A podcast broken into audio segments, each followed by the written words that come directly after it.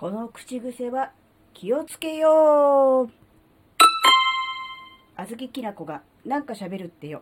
この番組は人生100年時代の折り返し地点で絶賛瞑想中、あずききなこがお送りします。皆さんこんにちは。あずきなです。えっと、今日は、えー、最近気がついたあずきなの良くない口癖についてお話しします。えー、結論から言うと、人との会話の、えー、出だし、最初の第一声が、えたとえ相手の話を肯定する、ね、同意する場合であったとしても、いやー、とか、うーん、って言っちゃうことです。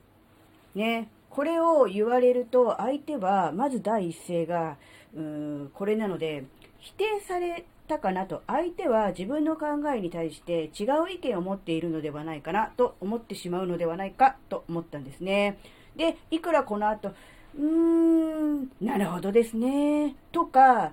いやー、そうだと思うんですよね。とか言ったところで、やっぱり最初の否定の言葉が、えー、どうしてもね、気になってしまって、えー、なんだろうな、最初のイメージが先についてしまい、相手の人もね、まず最初に否定されたとか、自分の意見を反対されたって取ってしまうのかなって思うと、すごくね、あの、お互いにとって良くないそういう口癖だなと思ったので、えー、まあ、あずきなは、あの、自分で気がついたので、次回の念を込めて、そして皆さんにももしかしたら同じようなことがあるのかもしれないと思ったので、えー、シェアすることにしました。どうですか皆さん。なんかあの、自分で無意識のうちにつなぎの言葉として何かこう喋っちゃってるってことないですかね。あの、あさきなは音声配信を、まあ、11ヶ月ぐらいやっていて、えー、自分の声をね、あと喋りを聞くっていうことは、だいぶ慣れてきたんですけど、やっぱり他の人との会話っていうのと、自分が一方的にこうやって喋るのでは全然違くて、やっぱりね、未だに会話はね、苦手だなっていうところがあります。なので今回ね、そういう大事なところに気づけたのはね、すごくね、良かったなと思ってます。なので、えー、そうですね。